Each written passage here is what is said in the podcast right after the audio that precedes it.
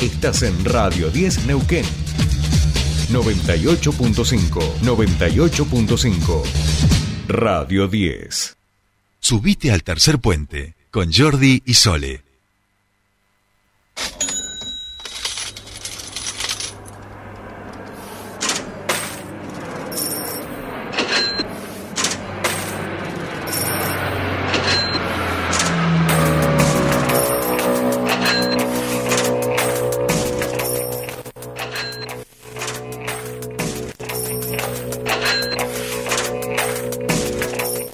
Bien, continuamos. Último bloque de este tercer puente y por supuesto vamos a enterarnos de todas las novedades de la economía, que bien que sí hay novedades en nuestra economía eh, y para eso por supuesto lo hacemos con el mejor economista. Hablamos de Fernando Spolianqui que ya está en comunicación con nosotros. ¿Cómo va, Fer? Bienvenido.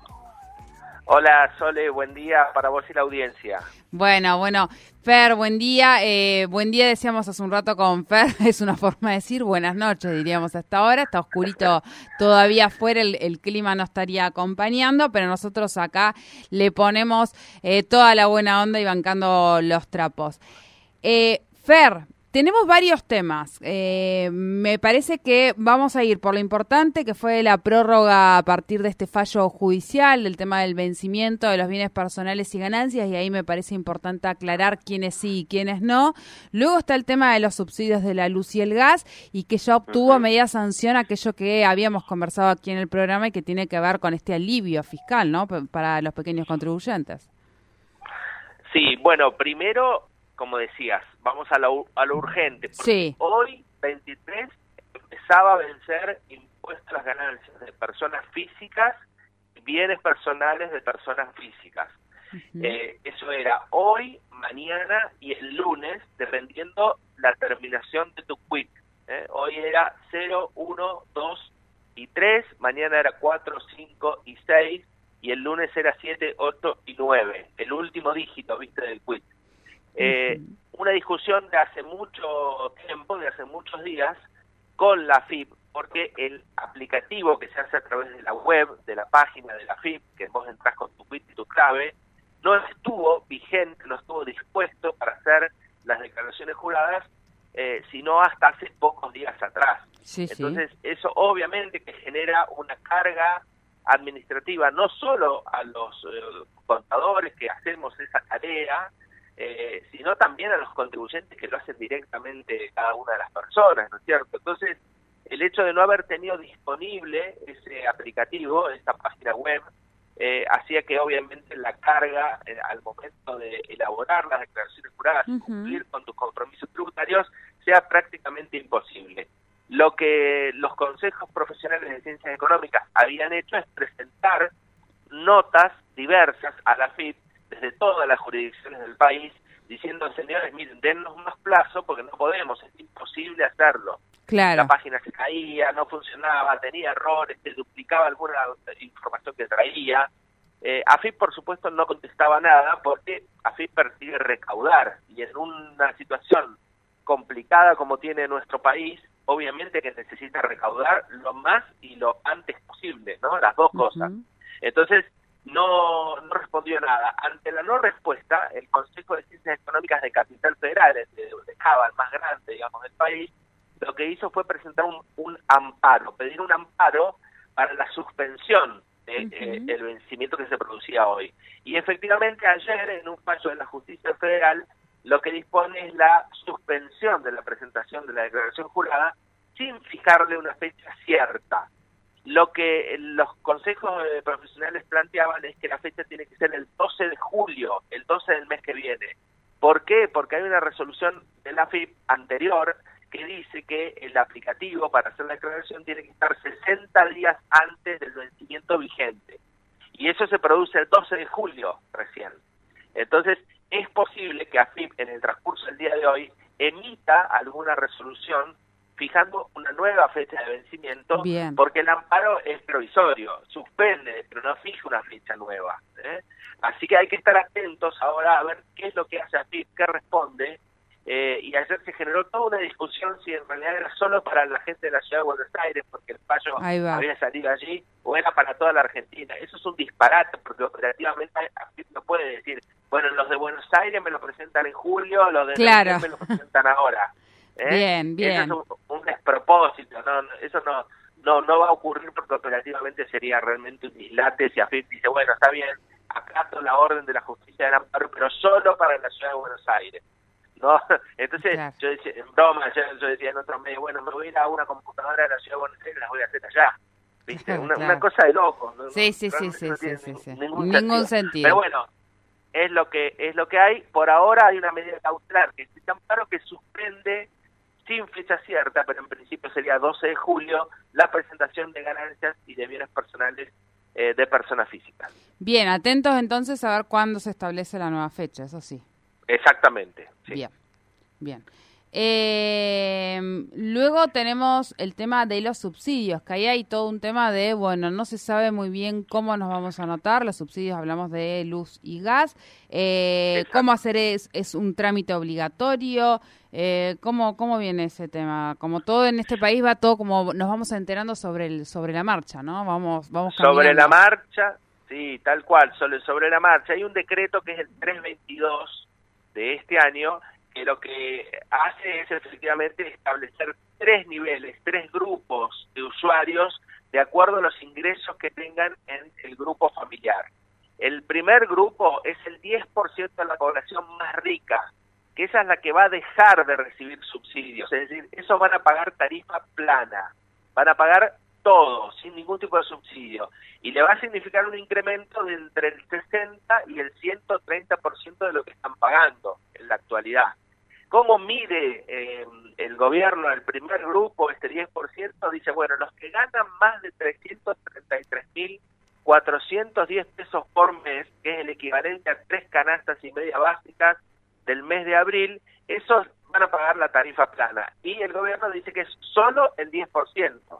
Es decir, que para el gobierno solo el 10% de eh, la Argentina cobra o percibe 333 mil pesos mensuales. ¿Está? El segundo grupo es el que tiene ingresos menores a 95.260 pesos o tiene tarifa social. Ese es el grupo medio, digamos, que ahí entra la mayoría de argentinas y argentinos, ¿no? 95.260. Y el tercer grupo son los que no están en ninguno de los dos grupos anteriores, es decir, las poblaciones más vulnerables, esas por supuesto que van a seguir manteniendo los eh, niveles de subsidio actuales, tanto en luz como en gas. A los que les obliga el gobierno a hacer un trámite que todavía no está operativo, hay que entrar en la página web que va a estar dispuesta dentro de unos días, pero todavía no está, que se va a llamar RASE, R-A-S-E, Registro de Acceso a los Subsidios de Energía, eh, les obliga a los del grupo 2, es decir, a los sectores medios de la población, a los mm. mayoritarios, eh, o sea que va a ser una carga más para la clase media, me refiero a una carga más administrativa porque vas a tener que entrar y en ese registro inscribirte y ahí te van a decir, bueno, a usted le corresponde o no le corresponde, dependiendo de los ingresos que tengas, la cantidad de propiedades que tengas, es decir, van a hacer un cruzamiento de información de acuerdo a tu situación patrimonial, ¿no es cierto? Bien. Si tienes una situación patrimonial buena, te van a decir, bueno, señor, usted paga la tarifa plana, no tiene más subsidios. Y si no, bueno, te dirán, bueno, usted va a tener un subsidio de tal porcentaje. Bien. Eh, pero eso todavía no está operativo. Ahora, lo, entonces, los más ricos, el 10% más rico, ese no va a tener que hacer nada y se le van a cobrar. Bien. Terminaron los subsidios para ese sector. Los demás vulnerables no tienen que hacer nada, obviamente van a continuar subsidiados porque no podrían pagar la tarifa plana, sería una locura. Bien, es como... Y, los sectores medios sí.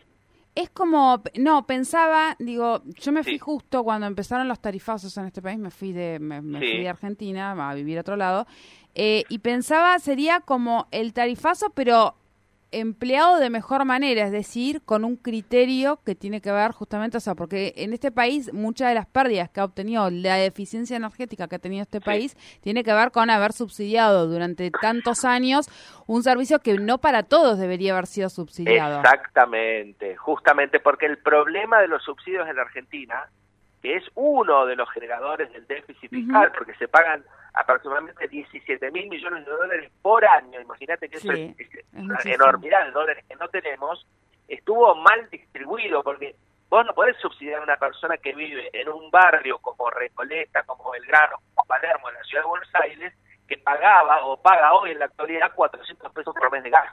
Claro. Es una barbaridad. Entonces, siempre se subsidió a la oferta y no a la demanda. ¿Qué quiere decir? El gobierno le era más fácil subsidiar a las empresas prestadoras del servicio que ir y revisar a ver a quién estaba subsidiando. Claro. Entonces, eso es un error conceptual. El subsidio es una buena herramienta, Sole.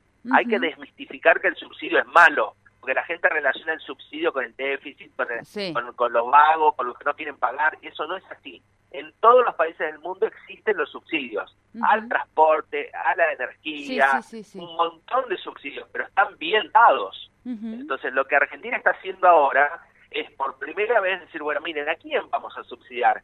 ¿Vamos a seguir subsidiando a una persona que vive en Puerto Madero?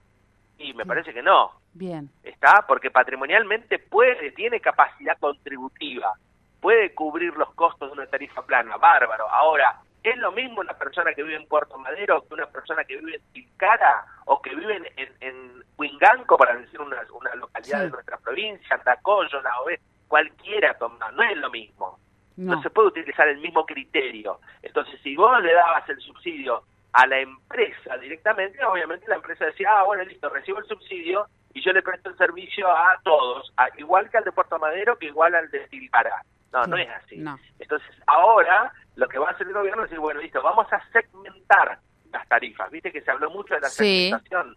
Bueno, esto es segmentar, es decir, bueno, a quién le damos y a quién no. Entonces, aparece como eh, efectivamente más justo, más equitativo, eh, que pague el que puede pagar, el que tiene que pagar, que lo pague, y nosotros, bueno, algunos recibirán una parte del subsidio y otros recibirán todo. Los, por las poblaciones vulnerables, bueno, le puede ir a decir, ah, pagame todo lo que vale la energía, porque eso no lo van a poder pagar.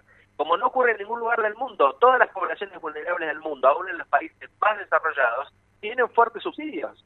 Lo Sí, mismo sí. que el transporte, Exacto. lo mismo que, como te decía, la energía y tantas otras actividades que están subsidiadas por el Estado. Bueno, Bien. pero con un criterio razonable. Bien. Argentina no tenía ese criterio razonable, obviamente un agujero fiscal, un bache fiscal tremendo, y ahora pareciera que las cosas entonces quieren caminarse hacia un lugar un poco más justo y equitativo. Claro, encaminarse, bueno, ahí veremos en la aplicación cuáles serán después las cuestiones a ajustar para que esto vaya acercándose a esto que se pretende, porque imagino que la aplicación es un poco compleja, eh, pero duda. bueno, la idea, la idea está, la base está, diría, la base está. Sí, es que eh, conceptualmente está bien, hay claro. que hacer eso, debimos haberlo hecho hace mucho. Hace mucho, hace mucho tiempo, exactamente. Exactamente. Bien, bien. es. Desasnados en el día de hoy. Vamos a hablar después eh, en otro momento, Fer, eh, porque ya nos hemos quedado sin tiempo, sobre, sobre este eh, media sanción para lo que es el alivio fiscal. Eh, todavía Dale. falta igual, pero... Falta dos- senadores. Exactamente. Tiene, media, media sanción de diputados. Exactamente, bien. Cuando bien. salga lo hablamos. Perfecto. Muy bien, Fer. Muchísimas gracias. Eh, bueno, que tengas buen fin de semana.